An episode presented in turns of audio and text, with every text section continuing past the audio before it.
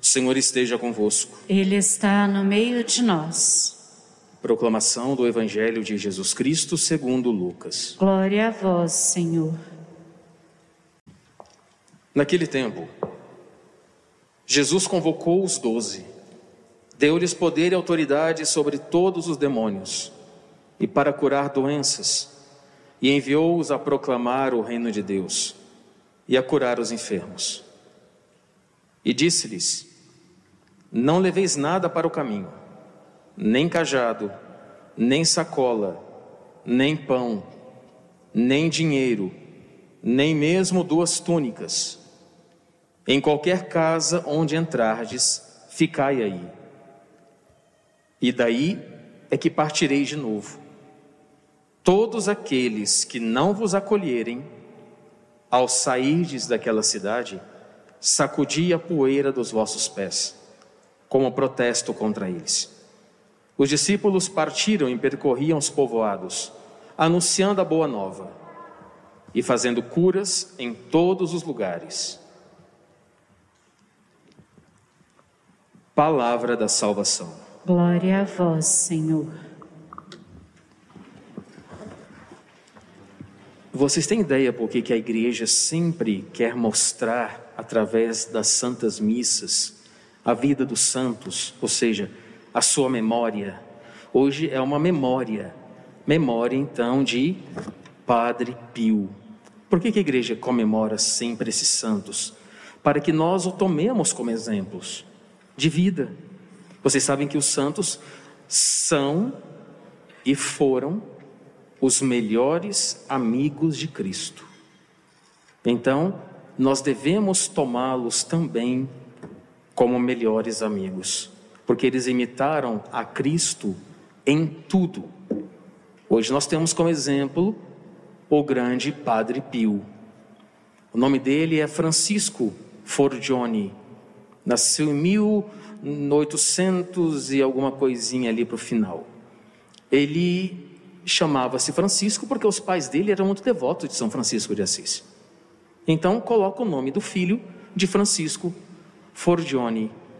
E desde pequeno, o que, que acontecia com, com Francisco?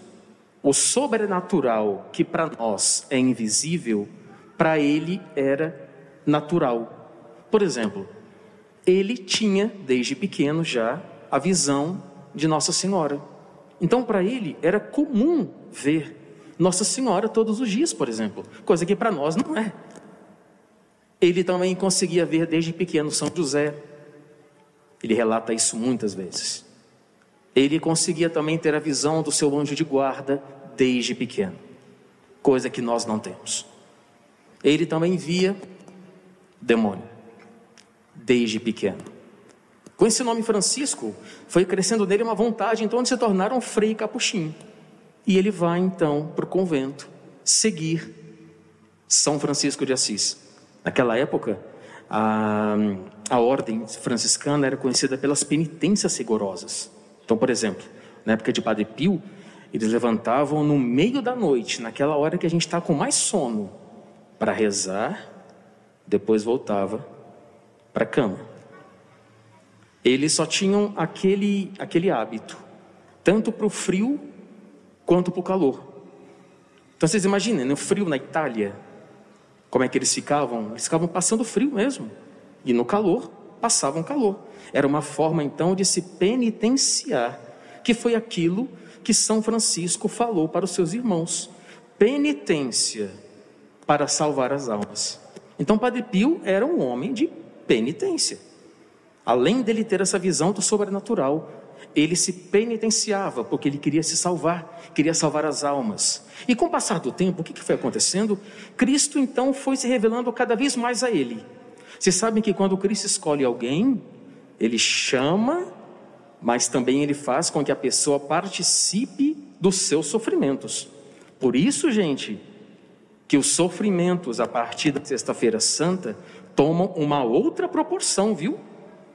Todos aqueles que sofrem hoje, depois da Sexta-feira Santa, devem se alegrar, porque estão se configurando a Cristo.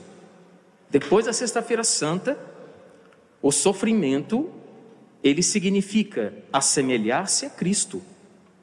Por isso nós não podemos anunciar a nossa cruz. É claro, Padre, eu quero ser curado. Posso, posso pedir para Deus? Pode, claro. Mas se Ele não quiser, você não vai ser curado. Se Ele não quiser que você seja curado, você aguenta firme. Como Ele aguentou, pendido na cruz. É isso. Devemos pedir a cura? Claro que devemos. Mas se não for da vontade de Deus, Ele não vai te curar nem vai me curar. Ele vai querer então que a gente segure essa cruz até o fim. Então, Padre Pio foi assim.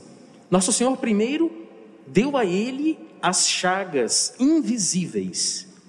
Olha que interessante. Ele sentia dor nas mãos, nos pés e aqui do lado. Era uma dor assim dilacerante. Só que ninguém sabia disso dentro do convento. Ninguém. Então, primeiro, ele passou oito anos sentindo dor e nada passava. Nos locais, então, das chagas de Cristo. Depois desses oito anos das chagas invisíveis, Nosso Senhor então resolve dar a ele as chagas visíveis. Então, num belo dia, ele foi transverberado. O que, que é isso, transverberado? Ele foi perfurado espiritualmente por um anjo, na qual então começaram a aparecer as chagas em seu corpo. Olha que interessante, ele foi o primeiro e até agora o único padre da Igreja Católica reconhecido que receberam os estigmas, viu gente? São Francisco era diácono, não era padre. Padre Pio era padre. Foi o único padre até hoje na história do mundo receber as cinco chagas de Cristo. E com as cinco chagas, além da dor que ele sentia, principalmente de quinta para sexta, que era a hora da paixão, né? A hora que Cristo é entregue, né? Enfim, pelos apóstolos, tal, tal, tal, aí vai para lá e para cá, Anás e Caifás, sexta-feira santa. Então, toda quinta, toda sexta-feira santa, as chagas aumentavam de dor. Pra vocês terem uma ideia. E ele ali não reclamava, não murmurava, aceitava, não falava de Deus e agradecia a Deus então por estar se configurando com Cristo sofredor na cruz. E nós? Reclamamos muito? De uma dorzinha? De um mal-estar? De uma dor na coluna? Você, quando é acometido pela dor, você se entrega? Ou você reage? Interessante isso, né? Os santos eram assim.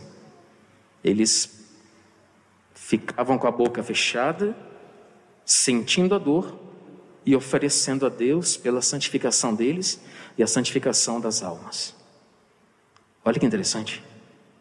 Junto com essas dores que ele sentia no corpo, nosso Senhor resolveu também agraciá-lo com algumas coisas, só que não para ele, para os irmãos ali, principalmente da Itália. Padre Pio, vocês sabiam que ele tinha quase todos os dons carismáticos que uma pessoa pode ter em vida? Eu acho que até, olha, eu acho que até hoje nenhum santo teve todos os dons que Padre Pio teve. É impressionante. É, uma vez foi atestado por um médico que estava lá naquela casa de sofrimento, né, que Padre Pio construiu. Uma mãe estava com uma filhinha muito doente e queria levar para Padre Pio curar. Já sabia da fama dele. Pegou o trem e foi para São Giovanni Rotondo. Só que no meio da viagem a filha morre. Ela viu, não estava respirando mais. Ela estava com uma bolsa, uma sacola. Ela abriu a sacola e colocou o cadáver lá dentro. E demorou ainda mais três horas para chegar em São Giovanni Rotondo, com o cadáver da filha dentro do trem. Isso foi atestado por um médico que estava nas escadas dessa casa e desse hospital que Padre Pio pediu para construir. O médico estava em pé, Padre Pio se aproxima e essa mãe entra gritando, histérica, que a filha tinha morrido. Então ela abre a sacola e joga o cadáver nas mãos de Padre Pio. Padre Pio levanta e fala: Ela está viva. E a criança volta ao hálito da vida. Ou seja, Padre Pio tinha o dom da ressurreição dos corpos. Qual foi o outro santo que teve? Assim, até então eu não conheço. Pode ter sido que alguns tenham sim, mas até então eu não conheço. Padre Pio tinha o dom da bilocação, foi visto nos Estados Unidos, foi visto na França, foi visto em Milão, e ele não saía do convento, porque ele era ali, a parte do convento, eles não podiam sair. Tinha bilocação, estava ao mesmo tempo em dois lugares, sem sair das celas do convento. Para vocês terem uma ideia. Padre Pio também tinha um dom que nem eu sabia, tanto que eu não sei nem o nome desse dom. Quando as pessoas chegavam para ele para abençoar algum objeto, ele já sabia se estava abençoado ou não. Nem eu sabia disso, eu não sei nem o nome desse dom, gente. Ele já tinha a ciência infusa, já mostrava para ele: foi abençoado? Não, não, isso não foi abençoado.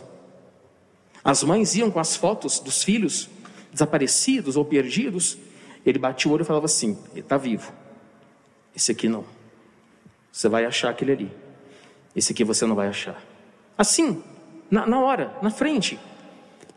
Ele também tinha o dom da introspecção das consciências. A pessoa ia se confessar com ele e se tentava esconder um pecado, ele botava para fora, falava assim: não brinquem com o sacramento da confissão. Não brinquem. Ele dava um, uma briga. Depois de uma semana, a pessoa falava a verdade. Eu estava omitindo. A pessoa voltava em prantos, falava: Padre Pio, me desculpe. Eu menti na confissão. Eu omiti. Ele falou: Eu sei. Você não falou isso, isso, isso, isso, isso. Então, o Padre Pio ia listando todos os pecados que a pessoa tentava em esconder dele. O Padre Pio, ele também, como eu disse, tinha a visão dos anjos de guarda. Teve um dia que ele estava sentado conversando com uma pessoa, que na verdade não tinha pessoa nenhuma, era um anjo de guarda. Aí o coroinha chegou, interrompeu e falou assim: Não me interrompa, eu estou ocupado. Aí o coroinha olhou para trás, voltou e ficou quieto. Aí Padre Pio falou assim para ele: Eu estava ocupado, eu estava orientando os anjos de guarda. Ele orientando um anjo, um ser sobrenatural, um espírito puro, um homem orientando um anjo. Teve uma vez também uma história comprovada. Um padre, hoje ele é bem velhinho, da França, ele era ainda seminarista, e quis se confessar com o padre Pio. E ele passou um grande tormento numa semana antes. E ele rezou a padre Pio por aquele tormento. Passou uma semana, esse seminarista foi conversar com o padre Pio. Quando ele sentou na cadeira, padre Pio falou assim: É, o seu anjo me falou. Ele assustou, falou: O quê? Sim, você não falou para o seu anjo vir até aqui? Ele me falou o que estava acontecendo. E eu rezei. Aí, na confissão ali, né? O seminarista perguntou assim: Mas então quer dizer que o anjo da guarda existe? Padre Pio virou um tapa nele, mas deu um tapa. Falou: Como é que você duvida que o anjo de guarda existe? Olha para trás. Aí, sabe, claro, o seminarista olhou, não viu nada. Só que quando ele virou, que ele não viu nada, ele olhou para Padre Pio no rosto de Padre Pio tinha uma luz muito forte, que ele ficou olhando assim, Padre Pio falou: Olha o tamanho que é o teu anjo de guarda. A gente tem a impressão que os anjinhos são aquelas coisas frágeis, cara de bebê. Não, Padre Pio fala que não, são imensos. São os mensageiros de Deus. Então, assim, Padre Pio teve vários fenômenos sobrenaturais que aconteceu com ele. Ah, teve uma vez que eh, estavam levando as cartas para Padre Pio abençoar cartas fechadas. E aí foram levar para ele, quando de repente ele falou assim: essa aqui não. Aí, falou, opa.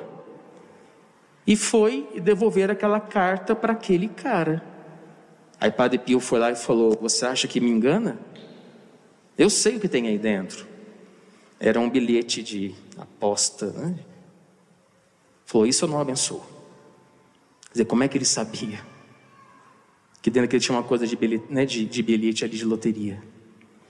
Uma vez foram tentar bombardear a cidade dele, São Giovanni Rotondo. Quando o avião foi chegando perto, viram o, o, o, o, o piloto do avião, o piloto viu um freio fazendo assim. no ar. Deu meia volta e voltou. Depois de um mês, ele foi procurar saber: tem um frei aqui na cidade? Falou: tem. Quando foram levar eles ao frei, Padre Pio falou: sim, foi eu que estava lá. Falando: não joguem bomba aqui.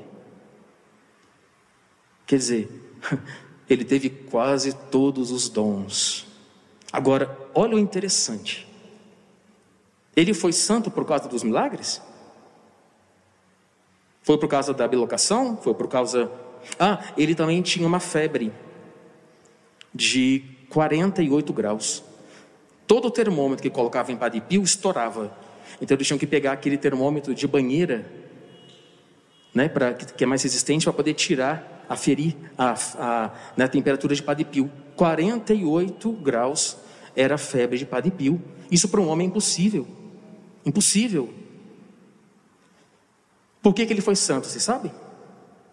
Pela obediência. Pela obediência. Quando pediram para ele, o senhor não vai celebrar mais e não vai se confessar. Surgiu fofoca, fizeram intriga contra Padre Pio, dentro da própria ali, né? Dentro. E aí o bispo falou assim: então a partir de hoje você não vai celebrar mais. Sabe o que ele fez? Sim, Senhor. Era a coisa que ele mais gostava. Foi santo pela obediência à voz da igreja. E nós somos obedientes à voz de Cristo através da igreja? Ou a gente reclama, coloca argumentos, coloca não sei o quê, não porque não é assim, não porque não pode ser assim, não porque isso eu não concordo. O que, que vocês acham? foi santo pela obediência à igreja. Ele fez ali uma coisa que ele não queria, que era deixar de celebrar a missa e confessar. E foi naquilo, naquele ponto fraco que pegaram ele. Mas como o homem é de Deus, né? Ele falou: "Sim, Senhor". Depois foram ver que era tudo mentira que falaram contra Padre Pio. Ficava 14 horas no confessionário. 14, eu fico duas horas, quase morro. Ele ficava 14, 14 horas na confissão. Dizem que ele não era um bom pregador. Ele não falava muito bem, não. Mas ele, na hora da confissão, ele arrebentava. Ali que ele conseguia resgatar as almas. No sacramento da confissão. Bom, enfim, tem muitas mais coisas de Padre Pio, só que eu não posso me estender. Foi um grande santo e foi santo pela obediência à voz dos pastores e pela voz da igreja. Quando a gente entra para a igreja, acabou fazer a nossa vontade. Acabou, gente. Acabou. Renuncie a si mesmo. Toma a tua cruz e siga-me.